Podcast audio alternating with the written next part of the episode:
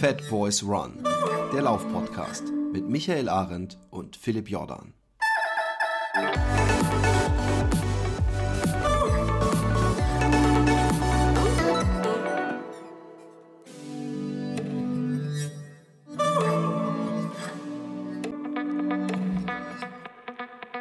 Hallo und herzlich willkommen beim Fat Boys Run Podcast. Äh, mein Name ist Michael Arendt, das wisst ihr, und äh, Philipp ist nicht da, weil Philipp ist gerade auf dem Weg äh, die Elbe entlang von der deutsch-tschechischen Grenze bis ans Meer. Und ähm, genau, äh, wenn ihr nicht genau wisst, was er davor hat, äh, dann fasse ich das nochmal ganz kurz für euch zusammen. Ähm, Philipp macht gerade ein, ja, ein Projekt, äh, Schrägstrich Spendenlauf und ist unterwegs mit Tim. Ähm, und die beiden äh, bewegen sich äh, die komplette Elbe entlang, die kompletten deutschen Teil der Elbe. Ähm, Philipp laufend und äh, Tim auf einem Sub, auf einem Stand-Up-Paddling-Board. Und die, ganzen, äh, die ganze Geschichte dauert, keine Ahnung, ey, äh, viel zu lang, drei Wochen oder so. Philipp ist jetzt schon bei Etappe 16 und ähm, hat heute nur 19,4 Kilometer vor sich und hat davon schon in dem Moment sechs absolviert. Und wenn ihr fragt, woher wisst ihr, weißt ihr das so genau, dann äh, geht einfach auf äh, Linktree slash äh, toll gelaufen. Ich verlinke das Ganze auch nochmal. Also Linktree, äh, linktree.ee, ja, Linktree at, äh, slash äh, toll gelaufen, zusammengeschrieben. Und dort könnt ihr sowohl Philipp äh, schauen, wo Philipp gerade ist, wo Tim gerade ist, aber ihr könnt das Ganze auch unterstützen, denn äh, Philipp macht das Ganze nicht äh, für sich alleine, sondern macht er, hat er einen Spendenlauf rausgemacht und ähm, äh, diese, ja, ähm, diese Spenden äh, Sammelgeschichte hat inzwischen schon einen fünfstelligen Betrag, nämlich 10.060 Euro äh, eingelaufen. Und ähm, wenn ihr das auch unterstützen wollt, dann könnt ihr auch auf Linktree gehen, da habt ihr einen Link, äh, um das Ganze zu unterstützen. Und das Ganze geht an ähm, äh, All Inclusive heißt das Ganze, also All wie, wie alt, ja, Inclusive. Und äh, das ist eine, ähm, ja, ist eine Aktion, ähm, die ältere Leute aus ähm, ähm ja, Pflegeeinrichtungen oder, oder Altenheim ähm, hilft, aktiv zu werden. Ja, die fahren die rum mit so einem Rikscha-Service und machen auch äh, so Kulturgeschichten und so weiter. Und dafür sammelt Philipp ein und äh, ähm, genau, hat jetzt schon 10.000 Euro. Das reicht bestimmt für so eine Rikscha. Ähm, obwohl, ja, so ungefähr 10.000, glaube ich, kosten. Äh, 8.000 kosten neue Rikscha. Also einer hat das schon. Wäre schön, wenn er noch eine zweite zusammenkriegt, vielleicht noch eine dritte. Äh, also 25.000 Euro ist das Spendenziel. Ihr könnt unterstützen und auch nur mit den kleinsten Beträgen helft ihr ähm, dort, ähm, ja, dass äh, diese tolle Aktion, wo man ältere Leute, die ja jetzt im letzten Jahr durchaus äh, auch ähm, zu leiden hatten, was die sozialen Kontakte angeht, ähm, dass man die unterstützt, äh, weiter aktiv zu bleiben am sozialen Leben. Finde ich eine tolle Sache und äh, wie gesagt, ihr könnt unterstützen, geht einfach auf Linktree toll gelaufen und dort habt ihr eine Übersicht, wo Philipp gerade ist und wie ihr unterstützen könnt. Philipp kommt aber in diesem Podcast auch nochmal zur, zur Sprache. Ganz am Ende ähm, hat Philipp ein bisschen was vor euch aufgenommen und sagt äh, euch, wie es ihm geht. Ähm, ich habe gestern längere Zeit mit ihm telefoniert und ähm, genau, dann ähm, habt ihr auch das Vergnügen zu wissen, wie es ihm geht. Ich greife da gar nicht vor, sondern dachte mir, ich konzentriere mich auf zwei Sachen in, in dem Cast, äh, in dem Solo-Cast. Erstens auf Sprechen, weil ich das sonst nicht mache, wenn Philipp dabei ist. Und zweitens ähm, auf, äh, nein, ich habe noch zwei andere Sachen. Einmal Deutsche Meisterschaft äh, dieses Wochenende, 4.6. bis 6.6. Und ähm, ja, und noch ein paar Fragen von euch. Ich würde sagen, wir fangen an mit den deutschen Meisterschaften, oder? Und konzentrieren uns da auf die Laufdisziplin. Und wenn ich meine Laufdisziplin habe, meine ich alles über 800 Meter, weil äh, das ist doch das, was, ähm, was euch interessiert. Das weiß ich doch. Fangen wir an mit den Männern. Ähm, ja, wird spannend bei den Männern. Wird auch bei den Frauen spannend, aber bei den Männern wird es auch spannend. Äh, 800 Meter äh, vielleicht nicht ganz so Titelverteidiger. Ja, vielleicht könnte es spannend werden. Bei 800 Meter kann ja auch mal so ein technisches Rennen werden. Ne? Ich meine, ähm, da, äh, da kann alles passieren und äh, ich glaube, äh, Marc Reuter ist wieder dabei, soweit ich das weiß. Ne? Äh, der hat ja die letzten beiden deutschen Meisterschaften gewonnen. Und ähm, ja, äh, gut, äh, gute Möglichkeit, dass er jetzt ein Triple holt. Ja, ist ja auch noch relativ jung, 24 Jahre. Da kann noch was rauskommen und der ist ähm, äh, wird von äh, Marvin Heinrich äh, herausgefordert, ähm, der, soweit ich das weiß, auch startet. Ja? Und ähm, äh, dieses Jahr auch die, die Bestzeit hat, äh, oder Jahresbestzeit hat mit äh, 1,45,66. Also von dem her, äh, das könnte ein, ein, enges Rennen werden, sag ich mal, auf den 800. Ja? Marc Reuter und Marvin Heinrich sicherlich die beiden ähm, Favoriten. Bei den 1500 wird es Ja, ich, ich weiß nicht, ob es spannend wird. Das, das, äh, wir haben da einen klaren Favorit. Ich finde aber toll, dass der dabei ist. Und zwar Amos Bartelsmeier, der äh, ja aus den USA kommt und einen deutschen Pass aber auch hat, äh, für Frankfurt startet. Und der ist ähm, schon in Deutschland gelandet. Was ich total cool finde, dass die beiden Amerikaner, die wir haben, also die beiden amerikanisch, amerikanischstämmigen Läufer, dass die beiden auch bei den deutschen Meisterschaften statt, äh, äh teilnehmen. Und ähm, der äh, tritt auf äh, oder trifft auf äh, Marius Probst, Titelverteidiger. Und ich glaube aber, dass Amos Balsmeier da äh, sehr, sehr gute Chancen hat zu gewinnen. Der ist ähm, richtig, richtig gut drauf. Der ist letztes Wochenende noch eine 3,35 gelaufen auf die 1500. Hat dieses Jahr eine Bestzeit von einer 3,34. Und das müsste schon, ähm, ja, das müsste schon ähm, Teufel zugehen, wenn er, äh, wenn er das ähm, ja, nicht, nicht schaffen sollte genau. Ähm, ja, ich denke, äh, ähm, gute, gute Chance dazu gewinnen der Amos Bartelsmeier. Und äh, ähm, ist auch mit einer 3,34 auch äh, für Olympia qualifiziert. Bei den 5000 startet äh, der andere amerikanisch-deutsche Läufer, ja, so, Sam Parsons, ja, auch aus Frankfurt oder auch für Frankfurt stand. Und der hat auch ganz gute Chancen, hat auch die Jahreswelt, äh, nicht Jahreswelt, Jahresbestleistung bei den Deutschen, ne, mit 13,23, 30 und äh, da ist noch als, ähm, als Konkurrenz sicherlich Mohamed Mohamed genannt. Ja, äh, der kann auch durchaus unter, äh, ähm, ja, deutlich unter 14 bleiben, sicherlich. Aber ob der eine 13, äh, 23 mitlaufen kann, das bezweifle ich. Also für, für mich sind die beiden Deutschen auf den beiden, äh, die beiden Deutsch-Amerikaner auf den beiden Distanzen auf jeden Fall Favorit. Genau. Und dann ähm, müssen wir mal schauen, ähm, wie, wie, wie die Zeiten sind, wie die drauf sind für Olympia, äh, ob die auch bei Olympia durchaus eine Rolle mitspielen können, was jetzt die Finalteilnahme angeht. Das werden wir sehen müssen. Ja. Da ist, ist ja gerade auch, also 1500 sind ja auch ultra stark besetzt dieses Jahr. Ähm, nicht nur mit den Norwegern, auch ähm, ein Hoker aus den USA, der da startet, einen guten Endsprint, Endspurt hat. Also mal schauen. Äh, aber wäre natürlich cool, wenn, äh, wenn, wenn Bartelsmeier äh, das schaffen könnte. Äh, war ja immerhin bei der WM im Halbfinale von ähm, 2019. Also vielleicht hat er vielleicht hat er eine Chance. Halbfinale wäre ja schon mal was. Ja, und dann haben wir noch die 3000 Meter Hindernis. Ähm, da kenne ich mich gar nicht aus. Ich weil das, weiß, dass äh, Karl äh, Bebendorf ganz gut ist dort. Aber ähm, äh, also in der Bestliste für den Moment Frederik Ruppert kenne ich mich aber ehrlich gesagt nicht aus. Da bin ich eher ähm, ja, ist nicht so ganz meine Disziplin, die Hindernisgeschichte. Und bei den Frauen kenne ich mich da besser aus, was natürlich an Gesa Krause liegt. Ja, die startet auch wieder, komme ich gleich zu. Ähm, bei den Frauen generell ähm, ist es deswegen vor allen Dingen spannend, weil ähm, Alina Reh und, Chris, äh, und die Konstanze Klosterhalve nicht dabei sind, beide wegen Verletzung. Aber das ist jetzt auf der 800 äh, völlig egal. Da ähm, dominiert ja eigentlich Christina Hering schon seit Jahren. Ich glaube, die hat fünf äh, deutsche Meistertitel in Folge geholt ähm, und startet jetzt auch wieder ist äh, letzte Woche noch eine 20109 gelaufen. Allerdings ähm, äh, ist sie da disqualifiziert worden, weil sie in der letzten Kurve auf die Innenbegrenzung äh, getreten ist. Ja, passiert, ja, sollte, sollte sie hoffentlich da nicht irgendwie mental zurückwerfen. Oder? Also ich meine, da kann man durchaus unter, wenn sie da unter äh, 202 äh, gelaufen ist, ich meine, das ist dieses Jahr schon öfter, aber das ist doch 20109 ist eine super Zeit. Äh, sollte sie eher, sollte eher helfen. Ich glaube, sie hat keine keine große Konkurrenz. Ja, Tanja Spill startet noch, sicherlich eine, eine Chance. Äh, Katharina Trost, aber sind wir mal ehrlich, ähm, äh, Christina Hering wird das Ding machen, wenn sie nicht auf die Innenbahn äh, tritt und ist ja auch bei den Olympischen Spielen wieder dabei. Also von dem her, da also freue freu ich mich drauf, die zu sehen, aber ich glaube, das wird kein spannendes Rennen. Ja, ähm, ja äh, spannender wird es auf jeden Fall bei den 1500er.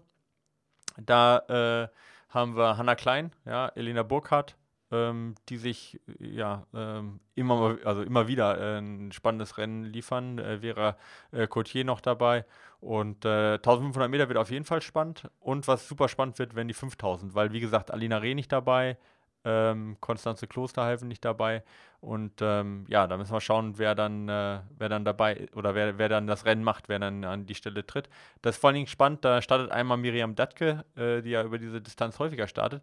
Aber es starten auch die beiden Schöneborn-Zwillinge, Rabea und Deborah, wobei Deborah ja eigentlich in der letzten Zeit mehr auf Marathon unterwegs war. Also beide waren auf dem Marathon unterwegs, haben versucht, die äh, äh, Marathon-Quali für Olympia zu ähm, holen, die ja dann Deborah knapp geholt hat.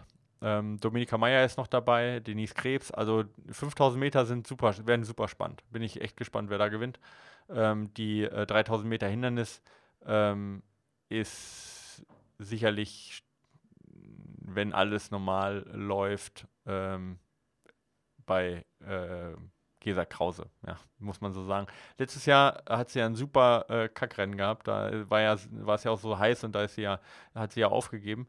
Ähm, aber wenn alles gut läuft, dann sollte sie doch auch ihren sechsten Titel holen, denke ich. Äh, hat ja auch die Jahresbestleistung mit der 9.16 und ja, unter normalen Umständen, sage ich jetzt mal, sollte sie, sollte sie da deutsche Meisterin wieder werden. Aber man weiß es nie. Ja? Wie gesagt, man hat es letztes Jahr gesehen. Ähm, das äh, kann, auch, äh, kann auch schnell in, in die Hose gehen, wenn es dann, äh, wenn, wenn irgendwas nicht richtig läuft, wenn man, wenn man stürzt, gerade bei Hindernis kann alles passieren. Ja. Aber äh, genau, insgesamt glaube ich spannende Läufe und vor allen Dingen halt auch ähm, äh, ähm, eine gute Konkurrenz, also ziemlich dicht und ich finde das cool, dass die jetzt, die machen ja die deutschen Meisterschaften so zusammen mit anderen äh, Sportarten, äh, um da auch ein bisschen mehr Aufmerksamkeit zu gewinnen und äh, für, ich finde, das hat äh, die deutschen Meisterschaften durchaus ähm, aufgewertet, auch in der medialen äh, Wahrnehmung. Ihr könnt das Ganze auf ARD und ZDF den ganzen Tag mit angucken, immer mal wieder oder halt einfach im Stream, Livestream ARD, ZDF oder auch bei leichtathletik.de. Und äh, ja, schaut euch das Ganze an. Ist äh, spannend. Bei leichtathletik.de gibt es auch einen Zeitplan. Könnt ihr genau gucken, wann was dran ist. Und ähm, ja, ich bin gespannt äh, natürlich auf die Olympiaform, vor allen Dingen von vielen. Ähm, von den Deutschamerikanern sicherlich, von der äh, Christina Hering, da bin ich sehr gespannt drauf. Gesa Krause bin ich auf die Olympiaform gespannt. Schauen wir mal. Ja, und äh, dann äh, sind sicherlich auch interessante Zweikämpfe dabei. Schaut euch das an, unterstützt unsere Läuferinnen und Läufer und ähm, genau, äh, tut was für die Leichtathletik, indem ihr die Einschaltquoten hochjagt. Ähm, ja, das zu dem Thema Deutsche Meisterschaft. Ähm, und dann ähm, können wir irgendwann mal auf Olympia schauen. Können wir auch vielleicht mal nochmal eine Vorschau machen, irgendwann, wenn euch das interessiert, schreibt uns da. Dann können wir da nochmal durchgehen, wer da aus deutscher Sicht Chancen hat und wer vielleicht dann auch international der oder die Favoritin ist. Ja, genau. Ähm, also, Deutsche Meisterschaft, wenn ihr das Ganze hört, äh, hört auf mit Laufen, äh, geht nach Hause, macht den Fernseher an. Und ähm, ich komme jetzt zu den Fragen. Wir haben vier Fragen. Ich bin ja nicht so gut im Vorlesen ja, äh, von den Fragen. Eigentlich macht das immer Philipp. Äh, und deswegen sage ich einfach nur mal die Fragen und ähm, äh, beantworte die, die, dann und lese nicht, lese nicht die ewigen Fragen vor. Äh, wir haben eine Frage aus Polen zum Thema HRV, also Herzfrequenzratenvariabilität. Wie sieht es denn da aus? Ähm, oder Herzratenvariabilität, so eigentlich, ja. Ähm, wie, äh, wie sieht es denn aus? Äh, nutze ich das, nutze ich das nicht? Was halten wir davon und äh, macht das Sinn? Ähm, genau, fangen wir damit mal an. Ja, also ich finde, äh, die HRV ist eigentlich eine, ist, ist, ist an sich eigentlich ein guter Messwert. Äh, was die Herzfrequenzvariabilität macht, ist, sie misst, wie gleichmäßig der Herzschlag ist. Ja? Und umso gleichmäßiger der Herzschlag ist, umso stressiger ist der Körper oder so, umso, umso mehr Stress hat der Körper eigentlich. Wenn der Körper wenig Stress hat, dann passt er jeden Herzschlag, sage ich mal, sehr individuell an. Hat er viel Stress, dann macht er einen gleichmäßigen Schlag. Und ähm, umso gleichmäßiger der Schlag ist, also umso niedriger die Variabilität ist, umso mehr ist das ein Zeichen für generell erstmal einen höheren Stress. Ähm, was man aber auch daraus lesen kann, ist, ähm, ob es eher ein Umfangstress ist oder eher ein, ähm, ähm ein Intensitätsstress. Im Übertraining spricht man da entweder von ähm, Erregungs- oder Hemmungsübertraining. Hemmungsübertraining ist eher durch Umfang, das heißt, die Herzfrequenzvariabilität ist dann auch eher gering. Ja? Ähm, und also der Klassiker, sag ich mal, Ruhe, Ruhepuls vielleicht ein bisschen erhöht. Und der Erregungsübertraining, da ist die Herzfrequenzvariabilität äh, erhöht, Ruhe, Ruhepuls ist auch eher erhöht, ja. Und ähm, genau, dann hat man eher, ähm, sag ich mal, so ein Erregungsübertraining. Das kommt durch viel Intervalltraining vor allen Dingen häufig, ja, hohe Intensitäten bei Mittelstreckenläufern. Das kann man daraus ein bisschen lesen. Und dann gibt es natürlich noch eine Steigerung, das ist dieser Orthostatik-Test, von dem wir auch schon mal gesprochen haben, äh, der ihn ja Polar entwickelt hat ähm, und äh, der ja auch von Laura Hottenrott ähm, in einem Buch besprochen wird. Und das ist eigentlich ganz spannend, weil da guckt man erstens die Herzfrequenzvariabilität und auch die ähm, ähm und auch den Ruhepuls im Sitzen, beziehungsweise im Liegen und dann das gleiche nochmal im, ähm, im Stehen an und guckt sich die Unterschiede an. Ja. Und damit kann man halt nochmal ein bisschen genauer sehen, äh, eben ist es äh, Erregungs- oder ist es Hemmungsübertraining oder ist alles in Ordnung. Ja, man kann auch äh, generell Stress ganz gut messen. Ähm, wenn ihr da euch für interessiert, einfach mal Orthostatik-Test googeln. Ja, ähm, da gibt es äh, ja ganz äh, viele, auch bei YouTube, da hat Laura Hottenrath ein tolles Video zu gemacht, könnt ihr mal reinschauen. Ähm, ja, warum, warum, was ist gut und was ist schlecht, komme ich mal darauf zu, nutze ich das. Ich nutze das mit ein paar Läufern, funktioniert auch ganz gut. Ich nutze das aber nicht für einen Tagesablauf, sondern eher, um zu schauen, ist der oder diejenige über die Woche hin ähm, vielleicht überbelastet und müssen wir zum Beispiel äh, eine, eine Ruhewoche vorziehen oder ist alles in Ordnung und wir können, äh, können vielleicht noch eine Belastungswoche mehr machen. Für sowas nutze ich das eher als äh, tagesaktuell. Das hat den Hintergrund. Die meisten Läufer, die ich trainiere, haben ähm, einen sehr hohen Tagesstress. Also entweder weil sie arbeiten oder weil sie Kinder betreuen oder, oder sonst wie, aber sind keine Profisportler und können nicht den ganzen Tag einfach nur, sag ich mal, faul rumliegen. Und die meisten machen auch ihren Sport eher am Abend. Und dann macht das halt wenig Sinn, am Morgen äh, haargenau zu wissen, wie der Stresslevel ist, ja, und dann noch einen Orthostatiktest zu machen. Und dann sagt man sich, boah, heute bin ich aber total ausgeruht, gar kein Stress. Und dann arbeitet man halt zehn Stunden total hart, ja. Und dann ähm, steuert man sein Training nach den, nach den äh, Stresswerten, die man am Morgen hatte. Ja. Das ist halt recht unrealistisch und äh, äh, wird dem nicht gerecht. Das heißt, wenn man das machen würde, dann müsste man das, müsste man auch morgens trainieren oder man müsste ein sehr unstressiges Leben haben. Und ähm, das hat eigentlich zu häufig zu Fehlern geführt im Training, ja, in den Tests, die wir gemacht haben. Und deswegen nutzen wir das eher längerfristig, also über eine Woche hinweg, ähm, um dann zu gucken, ist ja jemand überlastet oder nicht. Aber da, das geht auch ganz gut mit anderen Faktoren, aber die Herzfrequenzvariabilität ist da ein Faktor, den wir mit reinnehmen. Gerade im Zusammenhang mit, der, mit dem Ruhepuls lässt sich doch da äh, Übertraining oder ein hoher Stresslevel, wo man weiß, okay, jetzt hat der Körper auch keine Kapazität, Trainingsreize umzusetzen. Ähm, das lässt sich ganz gut erkennen und dann macht es auch keinen Sinn, da noch weiter zu steigern, weil wie gesagt eine Verbesserung auch gar nicht stattfinden kann, selbst wenn die, wenn die Reize super sind. Ja. Und dafür finde ich den, finde ich Herzfrequenzvariabilität gut. Ich finde sie nicht gut für das, was sie meistens benutzt wird, nämlich um zu gucken, soll ich heute hart trainieren oder nicht. Dafür wird sie meistens genutzt. Ähm, und das finde ich gerade bei Läufern, die äh, sonst viele Stressoren haben, finde ich das nicht ganz zielführend aus den Gründen, die ich genannt habe. Ja aber sonst äh, guter, guter Messfaktor. Und im Vergleich zu früher, wo die Messung sehr unreliabel war, also das heißt, man hat zwei Messungen in fünf Minuten gemacht und völlig andere Werte gehabt, ist es inzwischen doch so, dass auch die normalen äh, Herzfrequenzgurte doch relativ solide Ergebnisse zeigen. Also von dem her, ja, kann man sich mit beschäftigen. Muss man nicht, glaube ich, ist ein Messwert mehr und von dem her, äh, Messwerte sind immer gut. Ja. Die nächste Frage äh, fragt nach dem, äh, Pacing im Downhill. Ja. Ähm, und zwar ähm, der, der Fragestellende, der läuft halt einen Wettkampf, wo man zwei lange Downhills hat, den äh, ähm, Pitztal Alpine Glacier Marathon und äh, fragt sich, äh, wie schnell soll er den ersten Downhill laufen? Gibt es da eine Pacing-Möglichkeit? Äh, damit er den zweiten Downhill auch noch schnell laufen kann und dann nicht abkackt. Ja, äh, tatsächlich ist es ja so, äh, dass Downhill halt eine entscheidende Sache ist, weil im Downhill belastet ihr eure Muskeln ja deutlich mehr als im Uphill, ähm, zumindest mechanisch haben wir ja schon oft besprochen, diese exzentrische Belastung, ja, die den Muskeln halt hart zusetzt. Und ähm, ja, da ähm, äh, macht es auf jeden Fall Sinn, nicht zu schnell zu laufen, weil dann halt viele Muskeln kaputt gehen. Das Problem ist, es gibt keine vernünftige Pacing-Methode dafür. Ich beschreibe das eher immer mit Prozent, so, ne? Von 100 Prozent Vollgas Downhill, lauf eher 80, lauf 70 oder 90. Und ähm, das kann halt in dem Fall, also das ist dann eher so eine Gefühlsgeschichte.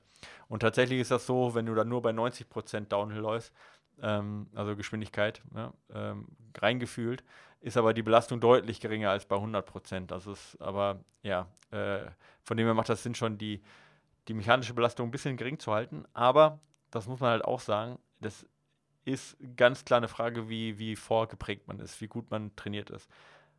Diese exzentrische Muskelbelastung lässt sich recht gut trainieren. Ja, ich glaube, ich habe da schon mal eine Studie auch genannt die, äh, wo Läufer äh, 45 Minuten auf dem Laufband äh, äh Vollgas 10% Steigung, also negative Steigung äh, Gas gegeben haben, äh, was halt echt ein wilder Versuchsaufbau ist. Und danach wurde sowohl eine Muskelbiopsie genommen als auch verschiedene Messwerte, unter anderem Kreatinkinase, was halt ein Stoff ist, der in den Muskelzellen vorkommt und dann zeigt, ob Muskelzellen gerissen oder geplatzt sind. Ähm, ja, und verschiedene andere Werte, Harnsäure und ähm, auch ja, ganz äh, subjektive Werte wie Muskelkater und so weiter. Und dann haben sie es gemacht, äh, 45 Minuten lang Muskelkater ihres Lebens gehabt, drei Wochen nichts gemacht, die gleiche, äh, gleiche Einheit nochmal wiederholt. Und da hat sich gezeigt, dass schon eine Einheit noch nach drei Wochen echt äh, ein deutlich besseres Ergebnis dann in der zweiten Einheit äh, gebracht hat. Weniger Muskelkater, weniger Kreatinkinase, äh, weniger Muskelzellen zerstört, auch in der Biopsie sichtbar. Und das zeigt uns doch, dass schon nur einmal richtig Downhill ballern schon hilft, die Muskeln nicht so sehr zu zerstören. Und von dem her, also wenn du die Chance hast, irgendwo Downhill zu trainieren, und sei es nur 100 Höhenmeter oder mal im Urlaub, ja, ähm, dann mach das auf jeden Fall. Bereite dich darauf vor. Da tust du dir deutlich mehr Gefallen, als jetzt äh, im Pacing noch langsamer oder viel zu langsam zu machen, weil auch da hast du die exzentrische Muskelbelastung. Und selbst für diejenigen, die gar nicht Downhill laufen können, sei gesagt, dass selbst der Transfer vom Krafttraining, vom exzentrischen Krafttraining sehr gut ist zum exzentrischen Laufen. Ähm, Kraftübungen werden da zum Beispiel dann sehr langsame Kniebeuge oder äh, Wall-Sits, wo ihr an der Wand sitzt und langsam nach unten rutscht.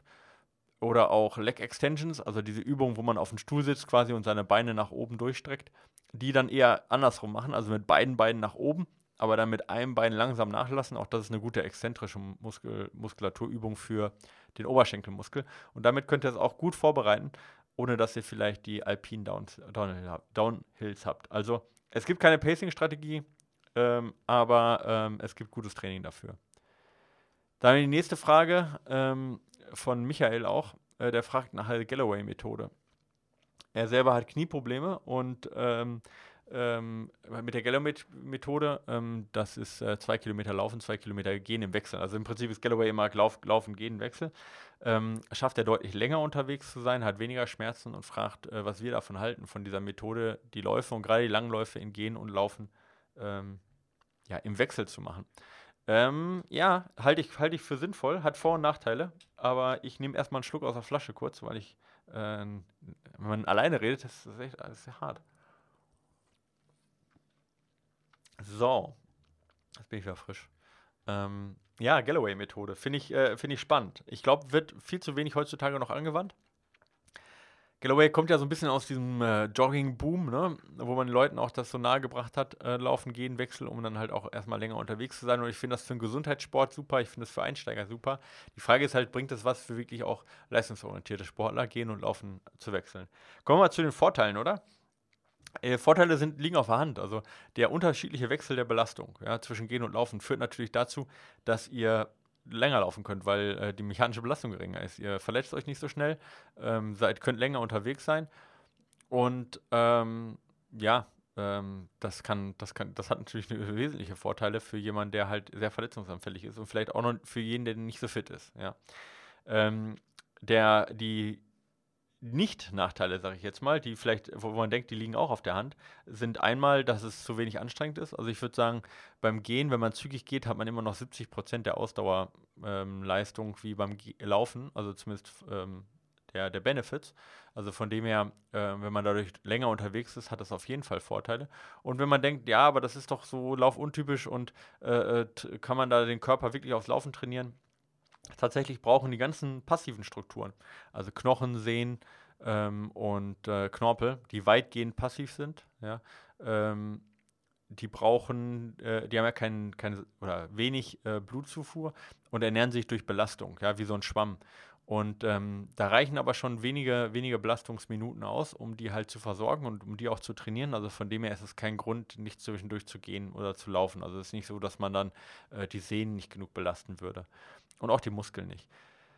Nachteil hat das Ganze aber trotzdem, und das ist ähm, die ganze Gleichgewichtsgeschichte. Ähm, Training oder generell das ganze Leben, ja, die ganze Physik, ja, eher noch die Chemie, das ist immer eine Frage des Gleichgewichts. Und der Körper ist halt immer daran interessiert, ein Gleichgewicht herzustellen. Ihr kennt Laktatgleichgewichte, es gibt Temperaturgleichgewichte, es gibt Energiegleichgewichte, Gleichgewichte in Konzentration von Stoffen, es gibt tausende von Gleichgewichten im Körper. Und jede Belastung führt erstmal zu einem Ungleichgewicht. Und der Körper ist daran interessiert, wieder ein Gleichgewicht herzustellen, weil im Gleichgewicht kann er sich halt lange aufhalten und das ist halt nicht weniger schädlich. Und ähm, diese Fähigkeit, über langen Zeitraum auch bei Belastungen halt so ein Gleichgewicht herzustellen, dass möglichst wenig Ermüdung da ist, ähm, das ist halt eine Fähigkeit, die man trainieren muss. Und wenn man dem Körper jetzt alle zwei Kilometer immer wieder die Möglichkeit gibt, sich zu erholen, dann ist er nicht wirklich darauf äh, angewiesen, dieses Gleichgewicht ähm, selber herzustellen und lange zu halten. Äh, sondern man erleichtert ihm da ein bisschen die Arbeit mit. Und ihr werdet das dann merken, dass wenn ihr dann fünf Kilometer oder zehn Kilometer am Stück lauft, dass ihr sagt, boah, das bin ich ja gar nicht mehr gewohnt, das fühlt sich ja härter an, als ich dachte. Und das ist eben genau das, dass der Körper es nicht mehr schafft, so leicht diese Gleichgewichte über einen längeren Zeitraum zu halten.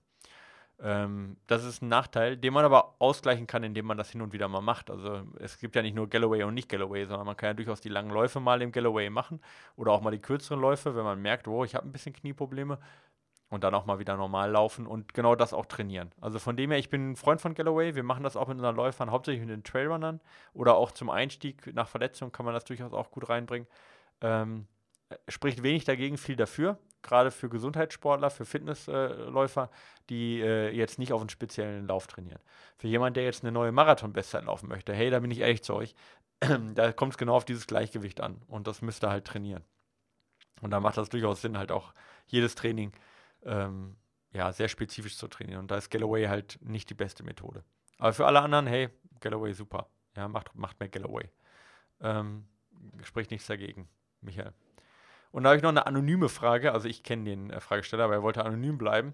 Und äh, der hat äh, eine, bei Instagram gefragt, ähm, wie sieht das denn aus mit der aeroben Schwelle? Er hätte da verschiedene Messwerte und die anaerobe Schwelle, da wird er wissen, wenn man die bestimmt, aber wie bestimmt man denn die aerobe Schwelle? Ähm, und äh, ich habe ihm das dann kurz erklärt und hatte noch ein paar Nachfragen. Da habe ich gesagt, komm, ich nehme das einfach mit in den Podcast, das ist einfacher. Ähm, kurz zur aeroben Schwelle. Die aerobe Schwelle gibt ja an, ähm, wann der Körper es nicht mehr schafft, äh, rein äh, aerob, also mit Sauerstoff zu verbrennen. Das heißt, wann er im Kohlenhydratstoffwechsel auch darauf angewiesen ist, anaerob zu verbrennen, um Energie zu erzeugen. Und das ist ein ganz guter Indikator dafür, um zu wissen, bis wann bin ich noch im Grundlagenausdauerbereich unterwegs und wann bin ich im, ja, im Entwicklungsbereich oder eher, sag ich mal, im, im, äh, im, im, im, Schwellen- oder im Übergangsbereich, ja, im aerob anaeroben Übergangsbereich oder GA2 oder wie man es auch nennen möchte, Zone 3 ähm, oder Zone 2 im 3-Zonen-Modell oder wie auch immer. Also ihr wisst, was ich, ihr wisst nicht, was ich meine, aber äh, nicht mehr im Grundlagenausdauerbereich. So. Und äh, dafür bestimmt man die aerobe Schwelle. Und ähm, da gibt es eigentlich zwei übliche Methoden. Die eine ist, wenn man ganz viele Messwerte hat, nimmt man, also normalerweise macht man ja so drei, äh, äh, diese drei Minuten äh, Stufentests bei einer Laktatdiagnostik und dann nimmt man, wenn man zwei ansteigende Werte hintereinander hat, dann nimmt man den ersten davon. Ja. Äh, das ist die eine Methode. Die andere äh, Methode ist, man guckt sich die Laktatsenke an ja, und rechnet dann plus 1 Millimol und guckt, wo diese, äh, diese Laktatsenke äh, Senke plus 1 Millimol erreicht ist. Das sind so die normalen Methoden. Jetzt muss man wissen, ähm, warum die so ungenau sind ja, und äh, so ein bisschen geraten sind ähm, und nicht äh, genau da sind, wo zum ersten Mal die Kurve ein ganz kleines bisschen steigt. Und das versuche ich euch mal kurz zu erklären, weil das ist auch die Frage, die der Fragesteller hat. Äh, dazu muss man ein bisschen wissen, wie das im Körper abläuft. Es ist so, dass äh, es Zellen gibt im Körper, vor allen Dingen die roten Blutkörperchen, die haben gar keine Mitochondrien, die können gar nicht aerob verbrennen. Das heißt, die verbrennen die ganze Zeit anaerob und produzieren die ganze Zeit Laktat. Und deswegen habt ihr immer einen Ruhelaktatwert. Und wenn ihr euch jetzt anstrengt, ein bisschen die Herzfrequenz nach oben treibt, dann kann tatsächlich von diesem Laktat, was immer im Körper ist, sogar ein bisschen mehr verbrannt werden, als ähm, erzeugt wird, weil ihr erzeugt durch die reine Bewegung fast gar kein Laktat dann ne, weil ihr sehr langsam unterwegs seid.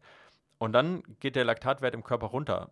Und dieser, diese Kurve nach unten, dieser tiefste Punkt dann, den nennt man Laktatsenke. Das heißt, ihr habt zum Beispiel erst 1,5 äh, Millimol Laktat und dann habt ihr auf einmal nur noch 0,8 Millimol Laktat im Blut. Und von dort aus entwickelt sich das dann wieder hoch.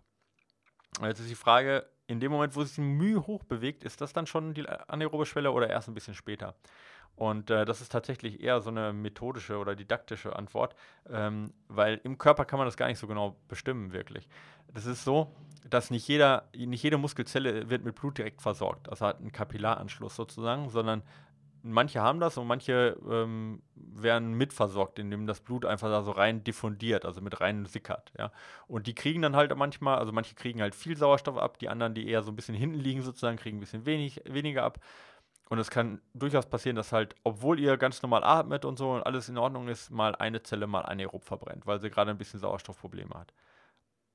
Und da kann man nicht sagen, der Körper fängt jetzt an, anaerob zu verbrennen, sondern der Körper macht schon mal gar nichts, sondern die Zelle wird teilweise natürlich zentral gesteuert, aber gerade dieser, ob, ob was die Zelle verbrennt, hängt sehr stark mit, äh, mit den, ähm, ja, mit dem zusammen, was die Zelle gerade hat hat sie zu wenig Sauerstoff.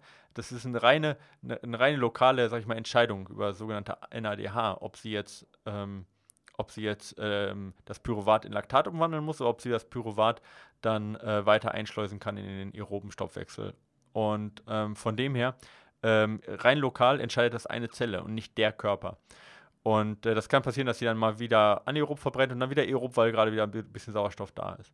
Und deswegen kann man jetzt nicht sagen, äh, äh ich mache die aerobe äh, ähm, Schwelle daran fest, dass eine Zelle anaerob verbrennt, weil ich meine, das macht, passiert die ganze Zeit, ja. Sondern ich kann es nur dann machen, wenn so viele Zellen anaerob verbrennen, dass es ein so relevant ist für den ganzen Körper, dass ich sagen kann, jawohl, jetzt bin ich nicht mehr im Grundlagenausdauerbereich. Und der ist nicht bei einem Anstieg von 0,00001 Millimol, sondern der ist eben bei einem Anstieg von, bei, bei so einem Stufentest ungefähr von 1 Millimol. Und das ist eben auch ein bisschen Pi mal Daumen, aber auch ausreichend genau, um zu sagen, hey, bis dahin kann man sagen, dass der ganze Körper noch äh, ähm, im Grunde im Grundlagenausdauerbereich ist und nur wenige Zellen Laktat produzieren. So kann man das sagen. Und deswegen ist das Ganze auch so ungenau und deswegen macht das auch Sinn, so ungenau zu sein, weil der ganze Körper eben nicht als Einheit gerade bei dieser Entscheidung zu sehen ist, sondern jede einzelne Zelle ähm, nicht entscheidet für sich, aber dass in jeder einzelnen Zelle sozusagen entschieden wird, ob, äh, ob Sauerstoff da ist oder nicht und dementsprechend man das Ganze sozusagen abrunden muss oder überschlagen muss auf den ganzen Körper und da rechnet man das dann so aus. Also aerobe Schwelle ist nicht genau dieser eine Punkt, sondern aerobe Schwelle ist äh, ja ein bisschen schwer zu bestimmen. Manche sagen auch direkt bei 2 Millimol insgesamt, ja, äh, als fixe Schwelle. Ich halte das meistens für zu hoch, aber genau, so bestimmt man das Ganze. Für diejenigen, die jetzt ein bisschen mehr in die Sportwissenschaft reingehen wollen, sicherlich äh, war das ein bisschen ausführlicher oder ein bisschen tiefgreifender. Ich hoffe, ihr habt das Prinzip aber verstanden. Ja. Ich, ich liebe das ja. Ich mag das, dieses Wissenschaftliche, das wisst ihr. Deswegen muss ich mich da immer zurückhalten. Genau. Ähm, ja, wir kommen jetzt aber mal zu einer anderen Sache, nämlich äh, zu, zu Philipp, würde ich sagen. Ja, ähm, genau, dem äh, gebührt ja quasi die Aufmerksamkeit, nicht mir.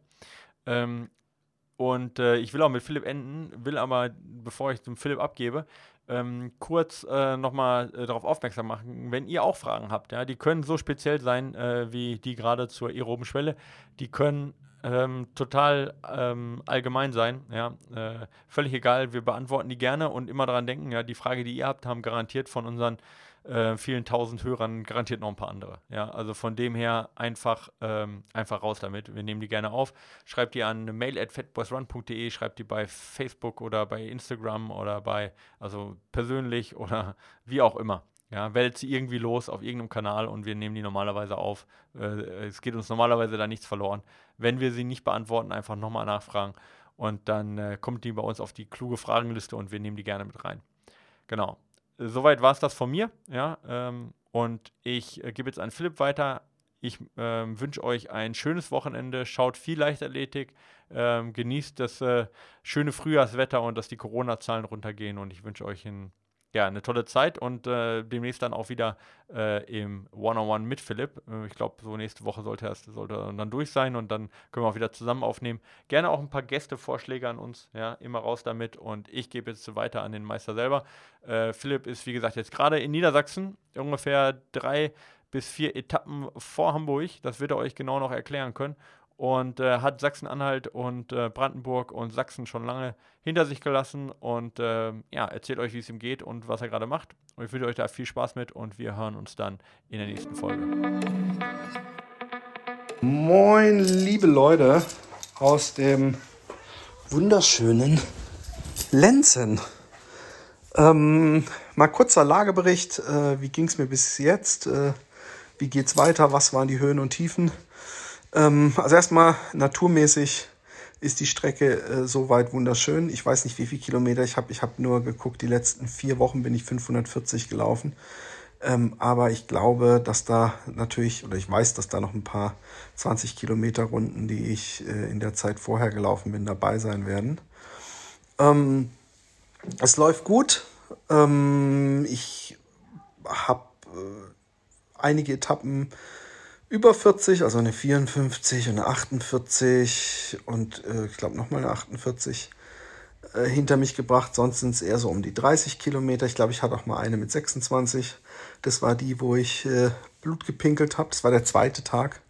Und da hatte ich, äh, äh, obwohl ich das ja schon mal hatte und eigentlich wissen müsste, dass es äh, nicht so tragisch ist, habe ich mir schon Sorgen gemacht, weil es einfach, der, es, es hörte nicht auf, Rotwein rauszukommen. Es wurde nicht so Hackebuttentee-mäßig mit der Zeit. Aber am nächsten Tag war alles weg. Und nach Meißen war das, also in, auf dem Weg zwischen Dresden und Meißen kam es zum blutigen Inferno. Ähm, und ansonsten äh, läuft es gut. Also ich, ich habe zwar immer schmerzende Beine gehabt oder war erschöpft oder beides gleichzeitig, aber äh, ich komme immer am Ziel an. Ähm, ich verlaufe mich manchmal ein bisschen. Ich äh, muss manchmal wegen ausfallender Fähren oder anderem ausweichen vom äh, Elbe-Radweg.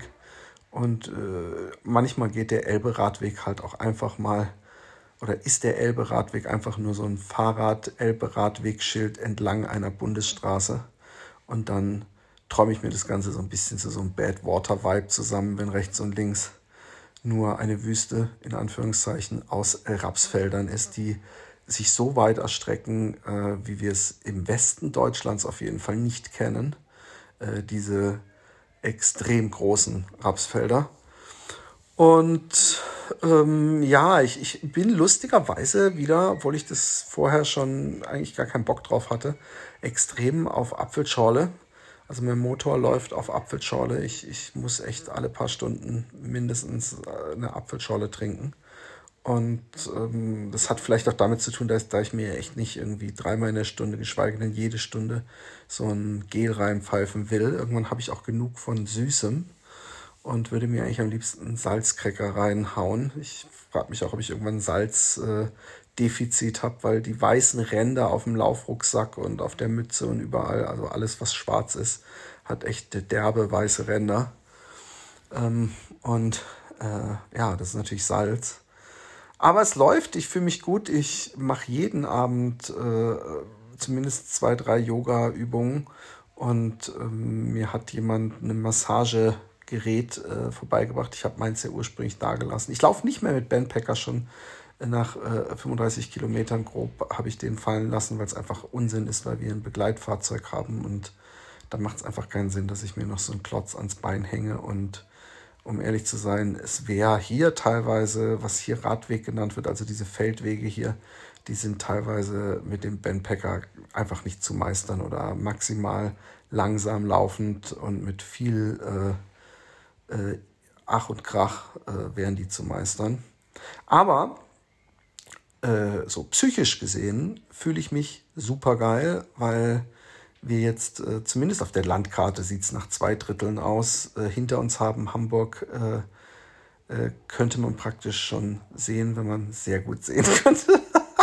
und ähm, ich, das Pferdle riecht zwar noch nicht den Stall, aber zumindest äh, ist jetzt so ein Point of No Return und jetzt wird nicht mehr aufgegeben erreicht und das ist cool. Und da möchte ich auch gleich nochmal zu was anderem kommen. Ähm, www.toll-gelaufen.com äh, ist die Startnext-Seite zu der Spendenaktion, wo ich mich natürlich freue, wenn äh, viele Hörer fleißig spenden. Ihr spendet da äh, für etwas, was vielleicht auf den ersten Blick nicht ganz so äh, oder nicht nur auf den ersten Blick, ist natürlich nicht ganz so wichtig wie sterbende Menschen oder zu rettendes Klima, aber es ist trotzdem ein Leid, was man auch bekämpfen kann, und zwar die Isolation von alten Menschen in Altersheimen, Senioren und Senioritas, die äh, alleine sind und äh, nicht mehr am Leben teilhaben. Und All Inclusive, diese äh, Stiftung oder diese gemeinnützige Vereinigung oder wie man das nennt, die engagieren sich eben, um diese Menschen im Leben zu inkludieren. Und äh, das ist was Schönes, finde ich. Und ähm, äh, das ist ein Ziel, äh, was uns irgendwie auch alle angeht. Ich will auf jeden Fall nicht irgendwie einmal in der Woche, dass irgend äh, äh jemand vorbeikommt und Papierblumen bastelt in einem Zimmer, was den Flair eines Krankenhauses hat. Sondern ich will auch mal abgeholt werden mit einer Rikscha zum Beispiel, mal sonntagliche Dis Disco-Nachmittage oder zu einem Konzert äh, gekarrt werden. Aber All Inclusive äh, hat auch eine App entwickelt, zum Beispiel äh, speziell für alte Menschen, die ihm im Alltag hilft www.toll-gelaufen.com, da gibt es auch einen Blog. Da könnt ihr übrigens auch das Buch, äh, also mit eurer Spende auch gleichzeitig ein Buch einheimsen. Ähm, äh, das Laufschuh gegen Sub Buch, was wir gerade schreiben. Und das kann man da praktisch sozusagen vorbestellen und äh, bezahlt es dann mit seiner Spende. Ich weiß nicht, ob da noch welche da sind auf der Seite. Schaut mal, es gibt Goodies auf jeden Fall. Umso höher eure Spende ist, umso interessanter wird das Goodie. Und äh, ja, würde mich freuen. Ähm, sorry, dass das gerade so ein bisschen funkstill ist. Der Micha äh, haut ja jetzt gerade einen raus. Ich weiß nicht, ob ich da jetzt reingeschnitten werde. Ich gehe mal davon aus. Und ähm, äh, wenn ich zurück bin, hoffe ich, dass es äh, wieder Regelmaß hat. Es gibt äh, eine Menge zu erzählen und natürlich auch eine Menge interessanter Gäste. Vielen Dank übrigens auch nochmal für ähm, äh, die zahlreichen Hörer, die mich bis jetzt begleitet haben und die, die mich vielleicht noch begleiten werden. Äh, ich bin wieder jetzt drei Tage, glaube ich, alleine gelaufen und äh, es ist schon schön, jemanden neben sich zu haben, mit dem man sich unterhalten kann, äh, zum Beispiel auf dem Fahrrad, oder jemand, der mitleidet. das erleichtert es irgendwie dann doch, äh, gerade wenn man jeden Tag läuft und so viel mit sich alleine ist, dann äh, ist es ein kleiner Trost. Ich äh, wünsche euch was, ich bedanke mich, haut rein. Tschüss.